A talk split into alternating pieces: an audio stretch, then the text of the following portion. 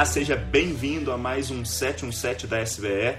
Hoje eu vou estar aqui com vocês falando a respeito do SPIN, tá? Nessas últimas semanas eu tenho conversado muito a respeito dos erros sistemáticos ou os vieses e hoje eu vou estar falando de um que é bastante frequente e, é, na verdade, confirmando essa irracionalidade, vamos colocar entre aspas, do ser humano. Para quem não me conhece, eu sou o Dr. José Neto, sou clínico geral e nefrologista, atuo na cidade de Belo Horizonte, atendendo pacientes em hospitais, clínicas, consultório, ambulatórios e sou um grande apaixonado pela saúde baseada em evidências. Vejo nela um meio para se atingir o fim que é entregar valor para o seu paciente e definitivamente sair da mediocridade tão frequente nos dias a dia. É, que eu enxergo nisso é trazer ciência para a beira do leito, a ciência para a prática clínica. Então vamos lá. Bom, nessas últimas semanas eu venho falando dos vieses, eu já falei de viés de seleção, viés de performance, viés de atrito, né, que são os viés das perdas, viés de confirmação, que é tão frequente aquela coisa da gente estar tá querendo o tempo inteiro confirmar nossas crenças, viés de aferição, que foi nosso papo da semana passada, é, e toda vez que eu pego algum tipo de evidência, a gente busca por ativamente por esses vieses. É a forma correta, vamos dizer assim, a forma para, parametrizada para a gente minimizar o, a probabilidade de comer gato por lebre.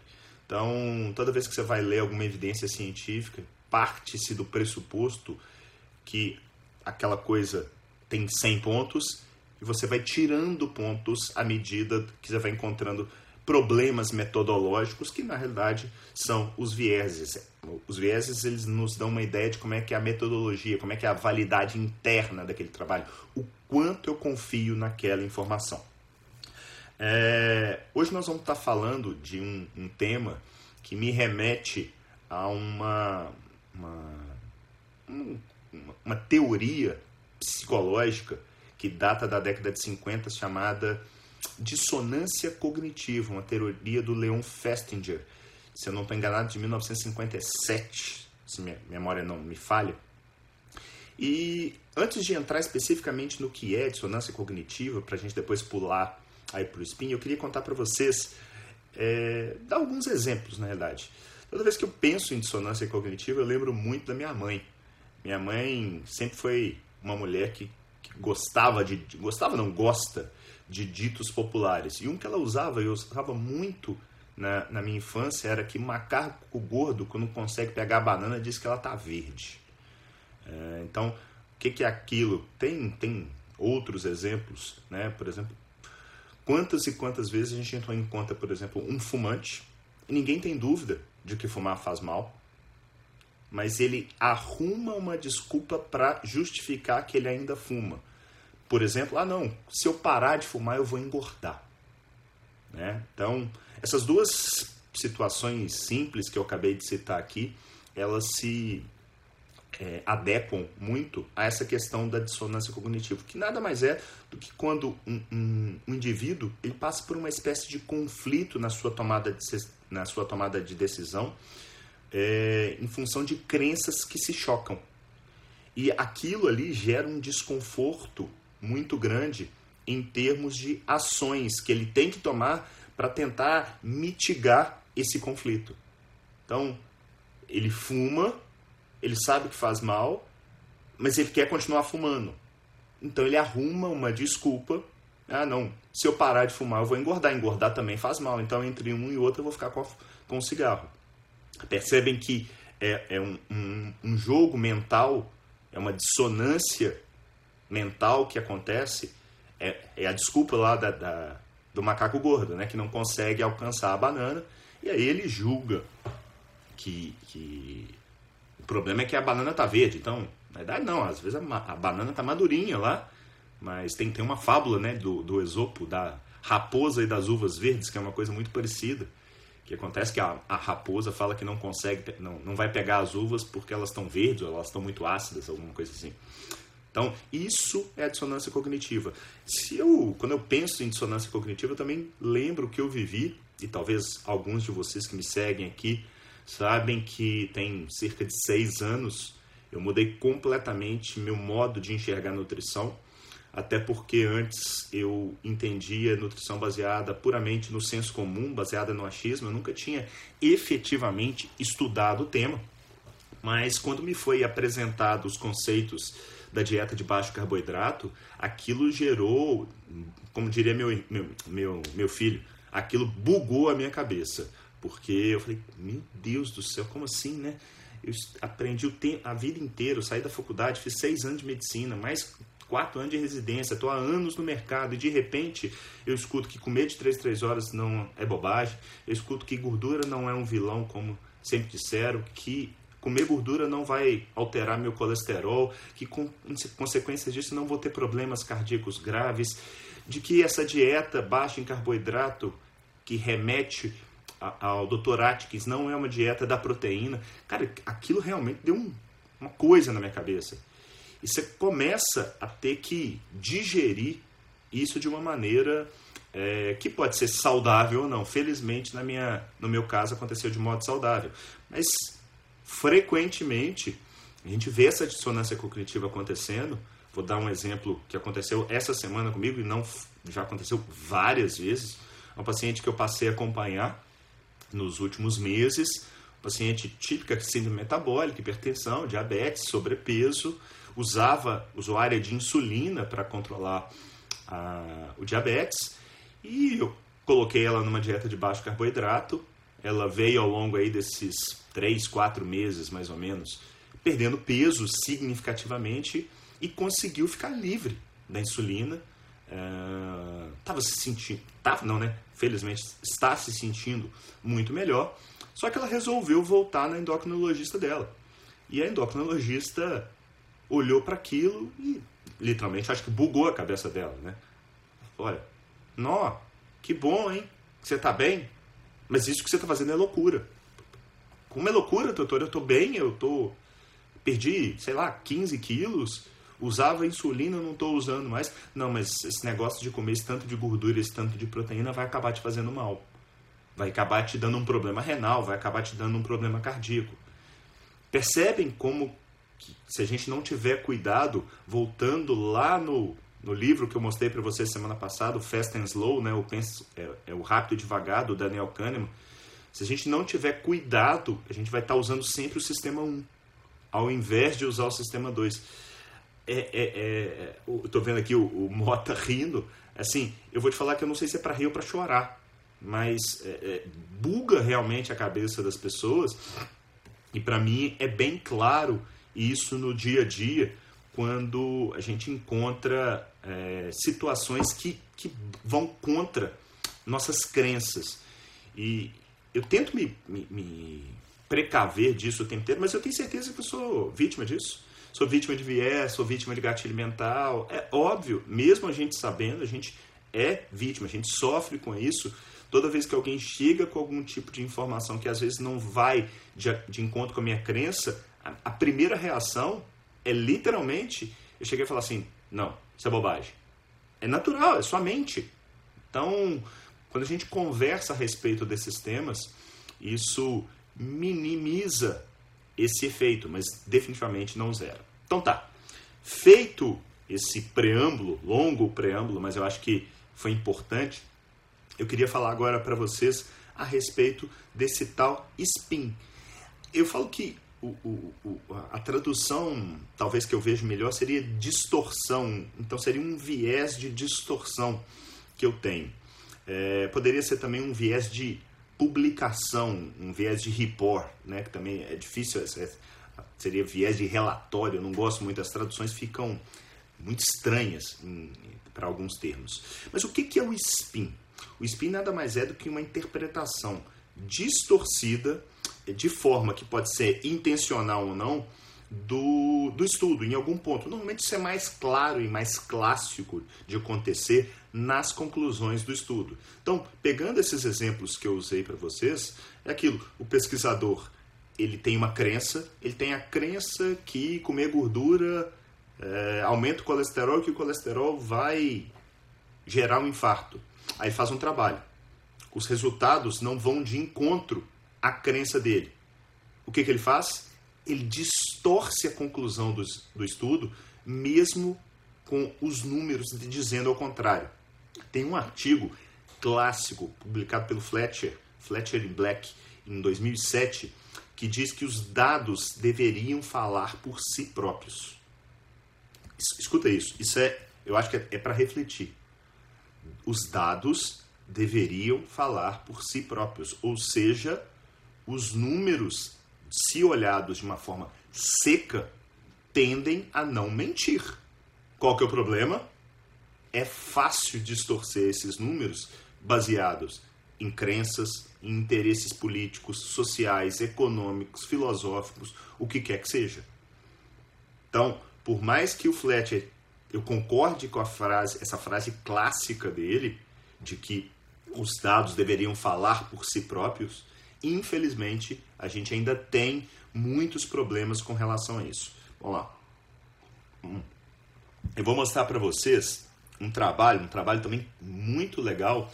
E esses trabalhos todos que eu vou mostrar hoje, eu vou colocar para vocês depois lá no, no, nosso grupo do Telegram, tá? Então, para quem ainda não se inscreveu, basta se inscrever lá no grupo do Telegram. É, é, um, é um, trabalho da Isabelle Boutron, que é do Centro de Medicina Baseada em Evidência de Oxford, um centro super bacana. É, deixa eu mostrar aqui, deixa eu inverter. Opa. Tá. Esse trabalho é um trabalho de 2010 que foi publicado no JAMA. E o que, que, a, que, que a Isabelle Boutron e os colaboradores fizeram? Eles pegaram trabalhos randomizados, controlados, né, RCTs, que tiveram resultados que não foram estatisticamente significativos para os desfechos primários. É, e o que, que ela quis olhar? A presença de spins nesses 72 trials é, que ela estudou e que tinham resultados negativos. Eu vou aproveitar o tema para relembrar para vocês como é que a gente olha isso de uma maneira gráfica. Se a intenção, uma das principais intenções é ganhar tempo, a hora que eu bato o olho nisso aqui, ó, eu tenho que entender que essa primeira curvinha aqui de cima, ela é estatisticamente significativa e favoreceu a intervenção, que essa aqui é estatisticamente significativa e favoreceu o controle, e que essa aqui, ó, ela foi com uma tendência, o ponto central aí mostra o resultado do trabalho, uma tendência bem importante a favorecer a intervenção, mas a partir do momento que ela cruza a barreira central, ela é estatisticamente não significativa, mesmo que cruze pouco. É óbvio que a gente leva isso para a prática, sim. Isso não é julgado, não é aquela coisa dicotômica, deu ou não deu. Mas esse é um estudo que até prova em contrário ele é negativo, de forma isolada. A gente tem que trazer isso para a realidade e juntar o conjunto das evidências. Ok? Então eu tenho lá o primeiro, primeiro primeira linha favorece a intervenção, não bateu aqui no, na linha central, que é a linha da nulidade conhecida. Aqui favorece o controle e aqui eu tenho um estudo que tem uma tendência que é diferente de ter a significância estatística, uma tendência de favorecer a intervenção. Então vamos voltar para o trabalho da, trabalho da Isabelle Boutron. Dos 72 trials negativos, percebam, 68%, é isso mesmo, 68%, dois de cada três trials tinham spin no resumo e 61% tinham spin no texto. Os números são impressionantes, olha para vocês verem isso aqui.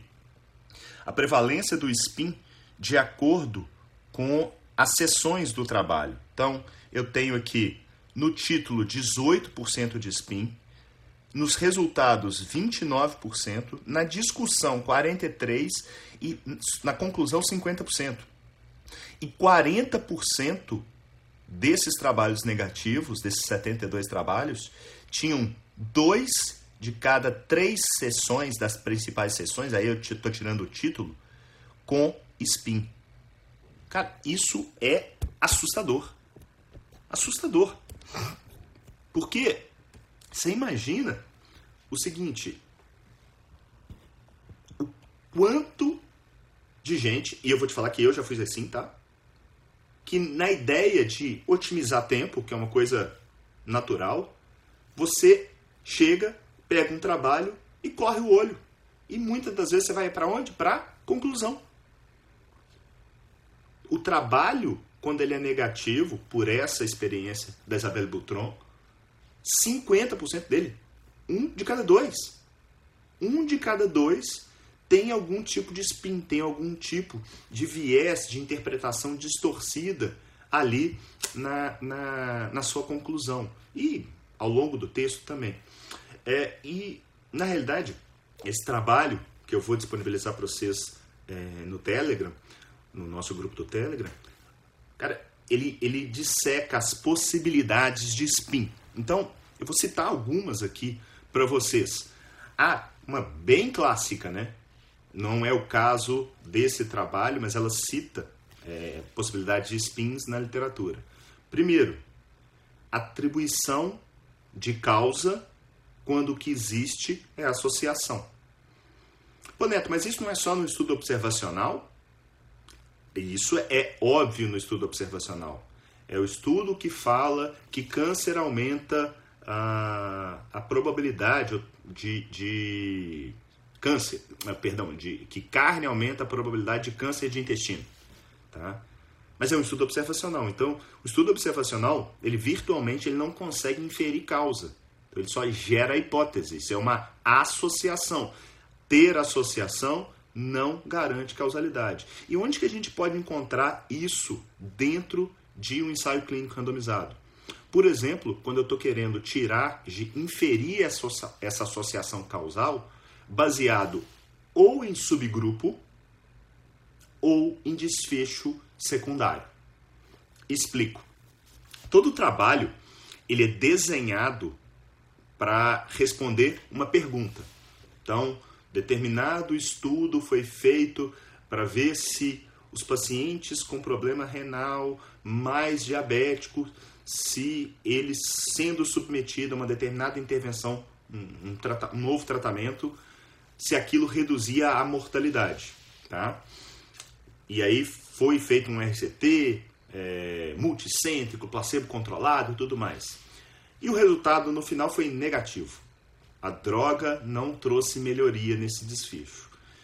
Mas aí o autor pode chegar e pegar, por exemplo, um subgrupo. Ah, não, em idosos, deu. Em idosos diabéticos e, e renais crônicos, o uso da tal do, droga, dessa droga que foi a intervenção, conseguiu reduzir a mortalidade. Isso é um spin. Por quê? Porque eu não consigo inferir causa a partir de desfechos, a partir de subgrupos e idem para o que eu vou falar agora, para desfechos secundários. Então, vamos supor que para o grupo total não deu diferença para mortalidade no uso da droga versus o placebo. Mas para o desfecho mortalidade cardiovascular ou para o desfecho é, internações, deu diferença. E aí, o que, que normalmente pode acontecer como SPIN? A inferência causal de que a droga consegue Olha, ela não conseguiu reduzir a mortalidade, mas a mortalidade cardiovascular ela reduziu, que é uma coisa já é questionável por definição, porque para mim não faz muita diferença morrer, do, morrer menos do coração se no total você está morrendo do mesmo jeito. Talvez morrer do coração seja melhor do que morrer de câncer ou de uma infecção grave, mas não, não é, não é a intenção entrar nesse mérito aqui agora. É, e eu também não posso julgar que, a, a, que essa droga funciona tanto para aquele subgrupo quanto para o desfecho secundário. Então, nem o idoso, igual eu citei, nem para internação. O que, que o subgrupo ou o desfecho secundário, o que, que eles geram? Uma hipótese. E aí deveria ser testada sobre, sob a, a, a premissa é, de um novo experimento, de um novo ensaio clínico randomizado. Pô, Neto, mas assim fica difícil. Bem-vindo ao mundo real. É assim. Se você quer errar menos, fazer menos mal, tira essa soberba, tira essa, essa, essa, esse afã de ser proativo, de às vezes menos é mais. Acreditem em mim. Tem inúmeros exemplos de pessoas que tentaram fazer alguma coisa. O Mota está citando aí do Covid. Cara, o Covid vai ser. Para quem gosta de trabalhar igual eu, com saúde baseada em evidência, eu vou ter exemplo para os próximos 50 anos de bobagens que foram ditas, feitas é, e que continuam acontecendo nesse, no meio dessa pandemia. Né? A ciência ela é usada de forma é, superficial. Todo mundo diz que faz ciência. Eu falo que dizer significa é até papagaio fala, né? As pessoas definitivamente elas precisam entender que falar que é baseado em, em evidência não significa que o seja. A, a, o que tem aí, em, corre o olho em rede social, rede social, televisão, o que tem de voz da verdade é impressionante. E aí você tem dois, dois perfis muito, muito óbvios para mim. Você tem a voz da verdade, normalmente sob uma falácia de autoridade, né? Não, porque o doutor XYZ, ele trabalha no hospital da Espanha e tal, não sei o que, e ele tá usando com muito sucesso a droga, eu vou falar, a cloroquina, que seja, ou a heparina, ou a azitromicina, ou o que quer que seja. E as pessoas ficam falando assim, não, Neto tá torcendo contra. Não, tô torcendo contra, não, tô doido para aparecer alguma coisa, mas sendo muito pé no chão, cara, não dá para acreditar que vai aparecer um santo graal, por N razões, já falei isso aqui inúmeras vezes aqui. Não vou nem fugir para a gente não sair da, da, da do nosso bate-papo, mas a, a, as pessoas precisam entender que, às vezes, não fazer nada é a melhor opção. E quando eu falo não fazer nada, não significa não nada na expressão literal da palavra, não.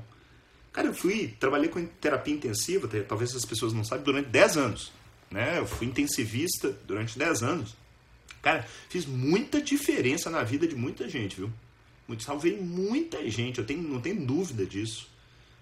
O, o, a, a, grande coisa que a gente tem ali na, na, na terapia intensiva é essa oportunidade de trabalhar numa linha muito tênue entre vida e morte. Então a gente tem na mão ali aparatos tecnológicos que nos ajudam a manter funções vitais e para que serve isso? Para dar tempo para a pessoa melhorar. Realmente, Mota, você tumultuou minha live, mas foi bem legal. Valeu, obrigado aí pela, pela, pela dica, foi bem bacana. Então, voltando aqui no, no trabalho da, da, da Isabelle Bruton, é, é, Boutron, eu citei aqui já três situações onde é possível uh, a gente achar o spin. Então, essa questão da pessoa do pesquisador gerar uma, uma possível causalidade baseada exclusivamente numa associação. E eu dei dois exemplos dentro do cenário de um ensaio clínico randomizado onde isso costuma acontecer. Então, uma, é, derivar isso de subgrupo, os idosos, as mulheres. Não, não funcionou no grupo total não, mas na mulher funcionou. Não funcionou no grupo total não, mas no idoso funcionou. Ah, funcionou nos negros, nos hispânicos e por aí vai. Nos acima de 72 anos. Acontece, tá? Eu lembro de um, de um trabalho, esqueci o nome do trabalho, mas é um, um, saiu tem por muito tempo, deve ter uns 15 anos mais ou menos, e sobre uma, uma medicação que a gente até usa dentro da nefrologia, que é o Sevelamer. Sevelamer é um quelante de fósforo que, em última análise, a pessoa toma durante as refeições para grudar o fósforo ali e aquilo sai nas fezes. É, e quando saiu um dos primeiros trabalhos sobre Sevelamer, ele, eu lembro direitinho, eu já estudava saúde baseada em evidência, e o que os representantes do laboratório traziam era que era um estudo negativo, se não enganado era o MPO, se eu não estou enganado. É, era um estudo negativo, mas que foi positivo para idosos com albumina menor que 3,5. Eu falava comigo assim, caraca. E a galera começou a usar isso como verdade. Putz, aquilo ali eu estava começando meus estudos sobre o tema e eu já via uma coisa bizarra. Porque é o que eu falo aqui com, com relativa frequência. Tem muita gente tentando transformar a saúde baseada em evidência numa coisa inatingível. Não, isso aqui é só para os pesquisadores, é só para quem é muito acima da média. Não, é boçal. É, é muito simples. O problema, o grande problema, é que a gente não está acostumado. A gente tem que virar uma chavinha. É, é, é, ativar novamente o sistema 2. É o aprender a dirigir. Depois que você aprende, fica boçal. Né? Então, tudo que é novo, andar de bicicleta no início dá um trabalho do cão. De repente você está empinando a bicicleta. Então, tudo depende do esforço, tudo depende da disciplina, tudo depende do treino. Não basta simplesmente achar ou falar que é difícil e não, não tentar, porque os conceitos, é, o 80-20, 20% do que você aprende sobre saúde baseada em evidência, como diz Pareto, responde por 80% dos resultados. E quanto mais, obviamente, você vai estudando sobre o tema, mais você tende a aplicar na sua prática clínica, mais você tende a entregar resultado para os seus pacientes. O que, que vai acontecer? Seu consultório vai encher, porque você vai dar resultado. Não precisa ser nenhum gênio. Cara, né? É, é... Vamos lá, o que mais? Isabelle Boutron também fala a respeito de uma possibilidade da, da, do SPIN em desfechos compostos. Eu vou dar inclusive um exemplo para vocês. Eu separei um, um, um, artigo aqui que vai juntar um pouco disso que eu falei. Mas o desfecho composto, ele, muita gente vê ele, não, desfecho composto não serve. Não, desfecho composto é legal, não é ruim. Você tem que saber analisá-lo criticamente. O que, que é isso? Vamos supor que eu estou testando uma nova técnica cirúrgica versus um sham procedure, né, uma, um placebo cirúrgico, e eu quero testar não só um, um desfecho, por exemplo, uh, dor no pós-operatório. Não, eu vou testar dor, tempo de internação é, e melhora de um exame, melhora da PCR, tá? Eu quero saber se o paciente vai inflamar mais ou menos do pós-operatório. Whatever. E aí, em algumas situações, o desfecho composto ele vem positivo. Opa, a cirurgia realmente é melhor do que não fazer a cirurgia. Mas a hora que você vai olhar o desfecho composto, que você vai dissecar, o resultado positivo às vezes é baseado na alteração, na, no resultado positivo só para uh, ah, o desfecho PCR, no caso, para o desfecho substituto.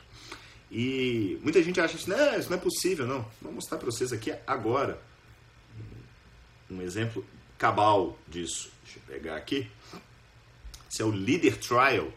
Esse é um trabalho bem interessante que saiu. Esse trabalho foi publicado é, é, na New England. É, eu não lembro exatamente a data, eu acho que eu não coloquei aqui certinho. Se eu não estou enganado, tem uns dois anos, dois ou três anos. É, vocês batem, batendo o olho aqui no, no título, você já vê, ó, liraglutida, que é o nome da droga, em desfechos cardiovasculares em pacientes com diabetes tipo 2. A hora que eu bato aqui, ó, o Leader Trial Investigators, aqui eu vejo que isso aqui é um RCT. Então, esse é o trabalho primário, tá? Que foi um, um trabalho com resultado positivo. Eu não quero entrar nele. Eu quero mostrar isso aqui, ó. Repara o que, que vai mudar.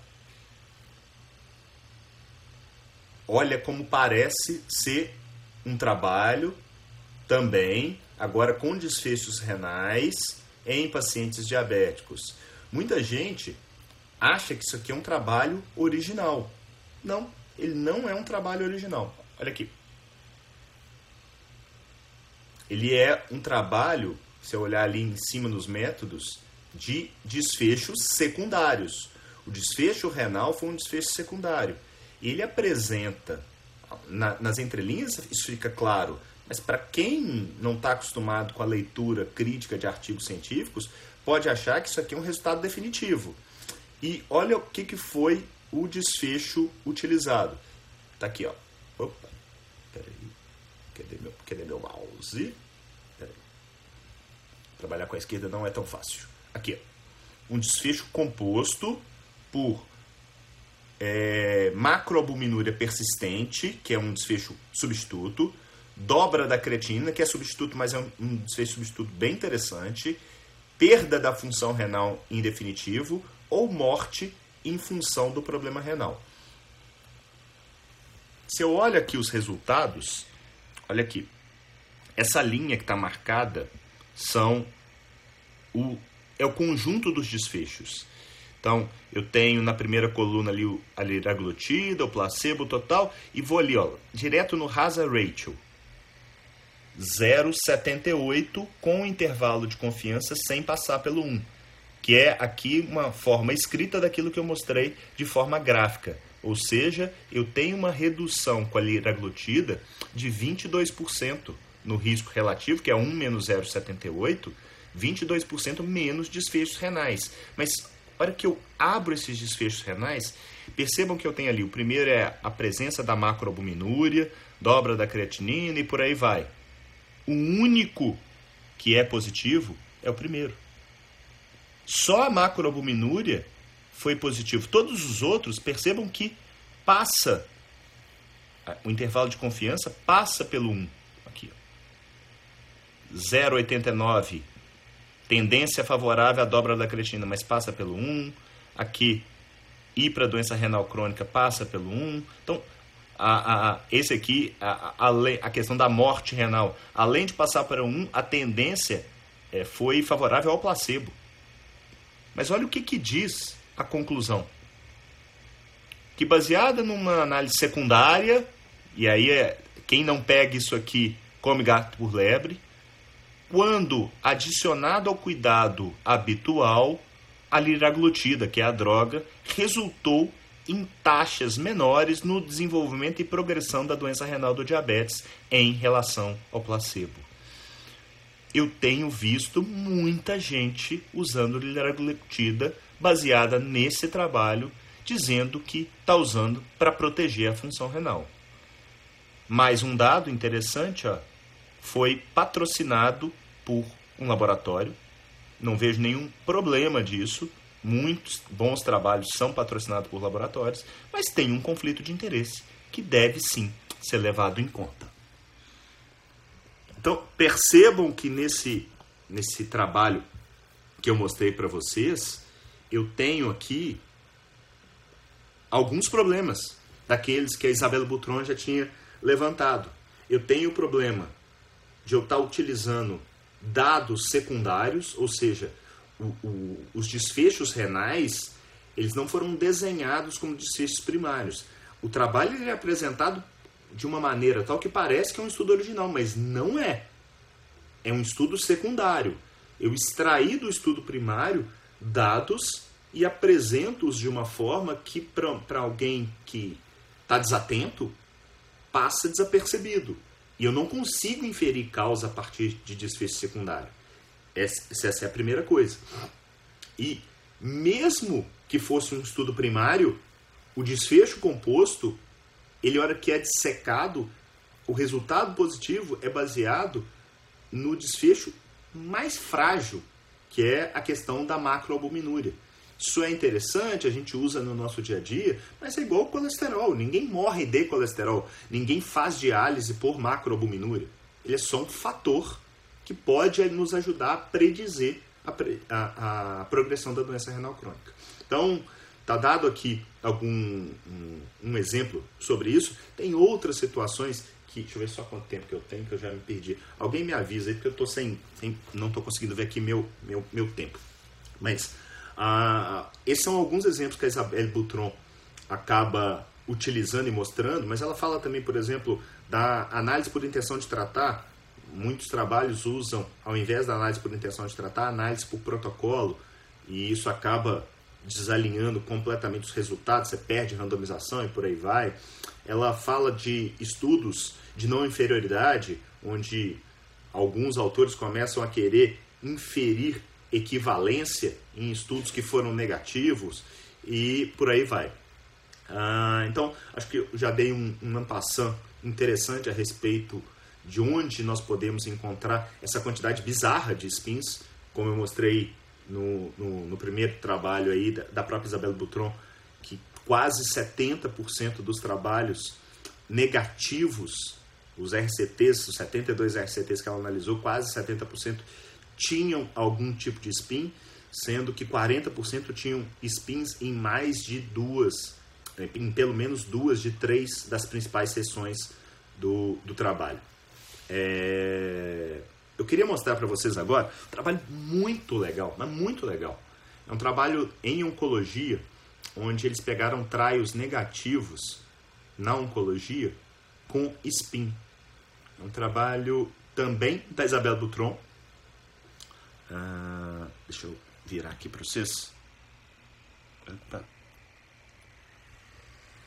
Aqui, ó. Tô vendo que estão perguntando. Isabel Butron. Ali, ó. Primeiro nome, tá?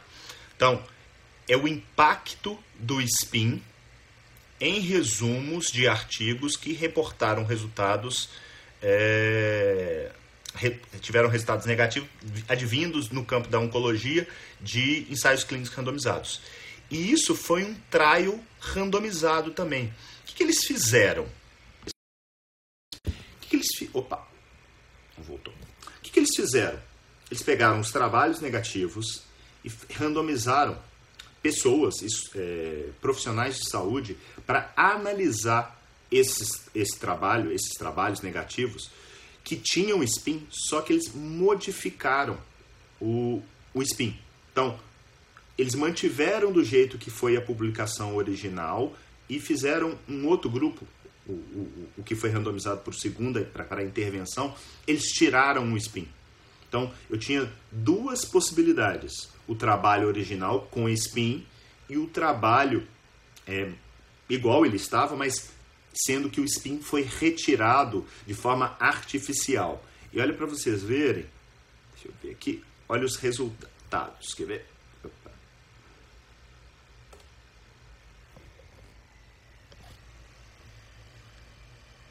Esse primeiro gráfico é com spin, isso aqui é em termos de impressão é, eu tenho, que falar isso para vocês, né? Que é difícil mostrar um resultado sem falar do que, que se trata.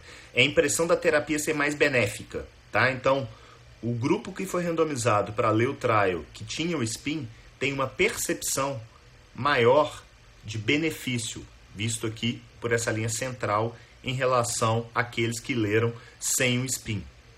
Percebam que é uma percepção, mas que não há diferença é, em termos significativos. Se eu for aqui, ó, eu tenho um resultado de 0,71, mas o intervalo de confiança passa da barreira do 1.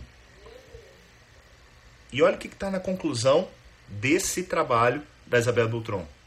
Que os spins, nos resumos, podem ter um impacto na interpretação da conduta de trials é, é, dos trials, desses trials que foram negativos.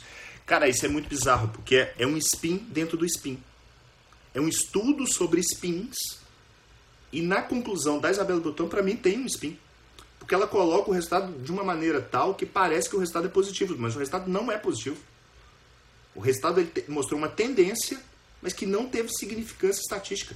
Olha que coisa louca das pessoas. Eu acabei de mostrar, dos ícones no estudo desse tema no mundo, para mim, o, o, o, a conclusão dela tem um spin. Cara, quando, quando eu li esse trabalho, já tem algum tempo que eu tinha lido ele, eu guardei porque eu achei tão legal essa.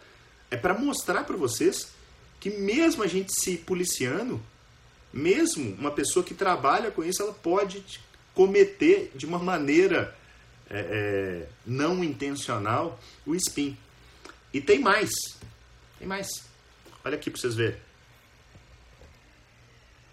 Opa. Aqui. Aí. Esse é um trabalho publicado ano passado no BMJ. The Spin, com três S, né? Spin Study. Isso se chama metaciência. Para quem não sabe o que é metaciência, são pessoas que estudam os bastidores da ciência. Para saber o que, que tem de problemas ali. É um negócio que cada vez me interessa mais. Talvez o grande nome da metaciência no mundo seja, talvez não, na minha opinião, é o John Ioannidis, para quem não o conhece, vale a pena procurar por publicações do Ioannidis, mas olha que interessante esse trabalho. Eles pegaram, vocês veem ali que ele fala que é uma meta-research, tá? É a pesquisa da pesquisa. Eles pegaram 35 estudos sobre spin, como esse da Isabela Butron, esses dois que eu, que eu mostrei na literatura científica. E olha para vocês verem os resultados.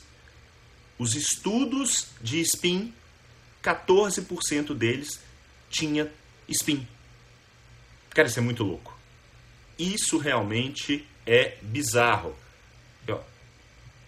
Spin ocorre em pesquisas sobre spin. Então, eu acho que isso é para fechar com chave de ouro essa questão de vieses. De eu vejo muita gente, não, eu não sou sujeito a vieses. Eu, eu, eu, eu, consigo, eu sou um cara muito racional. É, tá aí. Tá demonstrado aí, gente. Então, nem sempre eu tô vendo aqui o Julinho falando, ah, é a grana. Não, muitas das vezes não é a grana, cara. É óbvio que tem, tem, tem grana no meio, muitas das vezes, mas a maioria das vezes eu te eu chego a garantir que não é grana, é nossa mente.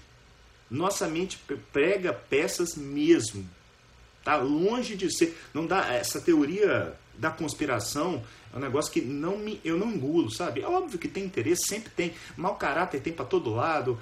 É, é, cara, a gente comete espinha, a gente come gatilho mental todo o tempo, todo o tempo. A nossa mente, ela, ela, ela não é tão racional quanto a gente imagina.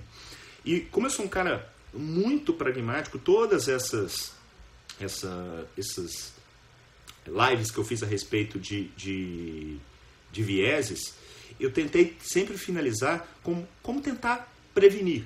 Então, olhando do prisma do pesquisador, que, que o pesquisador tem que fazer? Ligar o sistema 2 na hora de fazer essa análise. É, é, é, é chegar e falar assim, não, peraí, o que, que os números estão dizendo? Essa é a primeira coisa. Os trabalhos, eles têm que ser revisados pelos pares. Os pares também têm que ligar o sistema 2, de ficar atento e olhar aquilo de uma forma o mais seca possível. Mas acabei de demonstrar para vocês, isso acontece com uma frequência elevada. E você? Você que é profissional de saúde, você que é médico, fisioterapeuta, nutricionista, educador físico, uh, dentista, o que, que você tem que fazer para minimizar esse efeito no seu dia a dia? Primeiro, e guarda isso, mas com um carinho absurdo, não leia a conclusão de cara. Não leia. Porque isso literalmente vai te gerar uma tendência de procurar aqueles resultados. Não leia, não significa que você não vai ler depois, mas de cara, não leia. Você tem que entender o trabalho de uma forma mais seca. Então o que, você vai fazer? Você vai olhar o desenho do trabalho, entender que se trata de um ensaio clínico randomizado, buscar pelos vieses, qual foi a metodologia, quais foram os desfechos e vai, não vai para o texto não, vai para os gráficos e para as tabelas de forma seca. Olha aquilo lá e acredita no, no, no, no Fletcher, que os dados deveriam falar por si próprios. Ok? Quanto tempo que eu tenho? 10? Beleza, estou terminando. Bom, então essas são as dicas fundamentais para se tentar minimizar vieses. Escuta bem, é minimizar, porque isso dá um. Quando, quando essa ficha cai, falo, caramba, e agora? Não tem jeito. Então, se você tá assim, tem gente que tá pior do que você. Porque você pelo menos já sabe onde você tá pisando. É, é igual lutar com o inimigo. Quando você sabe quem é o inimigo, é melhor do que você não saber. Se você sabe que os vieses estão aí, que é muito fácil a, a, a acabar caindo nessa cilada, você está na frente de muita gente. Então, aceitar que nós somos seres irracionais e profundamente influenciados pelos vieses nos coloca na frente de a enorme maioria da população, a enorme maioria dos profissionais de saúde. Por quê? Porque quando você conhece seu inimigo, fica mais fácil tentar combatê-lo. Beleza? Eu tenho pouco tempo, esse tema é um tema mais amplo, mas eu acho um tema extremamente é, interessante, cativante, é algo que eu gosto muito E esses, esses, esses últimos estudos que eu mostrei de metaciência, do, do spin da Isabela Dutron, cara, eu acho isso sensacional. E eu acho que é, o, um, é a cereja do bolo para mostrar como que realmente a gente precisa ter cuidado. Deixa eu ver aqui rapidinho. Eu tenho o quê? Uns 10 minutinhos? É, no máximo, né? 9, eu acho. Deixa eu ver se tem perguntas aqui. Ah, doutora Andréa Frank aqui, Jedi da SBE. É muito detalhe, fico abismada. Andréia, ah, vou te dar uma dica. Acorda todo dia de manhã e agradece. Sei lá se você, você tem sua religião ou não, mas eu falo, eu agradeço a Deus por todo dia poder estar tá aprendendo alguma coisa nova. Isso é muito legal, sabe? É, então é olhar metade cheia do copo. Tô vendo aqui, ó, meu amigo Fabrício Marques trabalha comigo lá na Nefroclinics, grande nefrologista, é, elogiando. É, obrigado, Fabrício, é suspeito. Carla Jedi da SBE, Mota Jedi da SBE, obrigado aí pela, pela audiência. Deixa eu ver se tem alguma pergunta aqui. É, já falei dessa questão financeira, minha, minha opinião.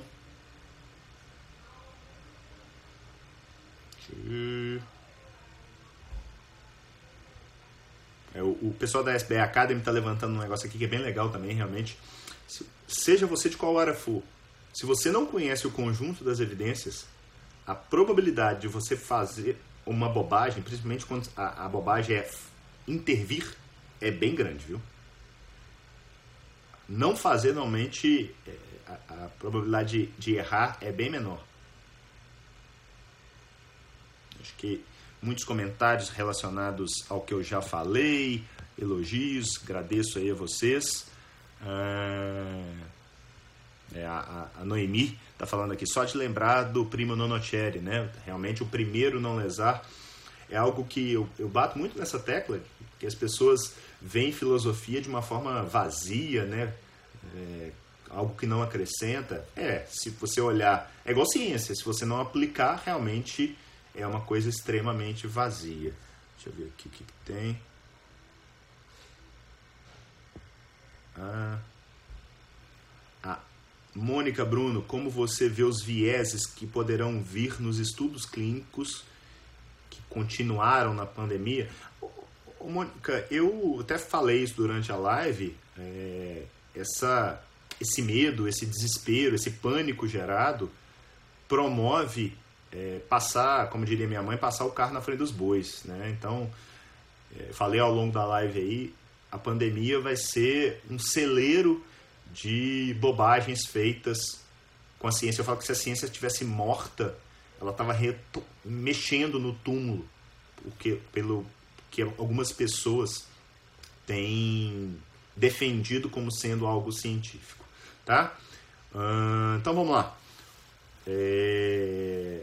A Renata Leite está me perguntando aqui como você concluiria o texto da Isabela Butron. O, o, Renata, eu colocaria que não foi, naquele momento ali, não foi possível, é, apesar de é, é, ser algo que aparentemente sugerisse algum tipo de, de, de viés grande em termos de intervenção, é, o trabalho não conseguiu é, ver a, uma influência é, significativa do viés para mudar a conduta de daqueles profissionais acharem que aquela determinada droga ali era mais benéfica em função do spin que estava dentro daquela, daquele, daquele trabalho. Uh, então vamos lá, gente.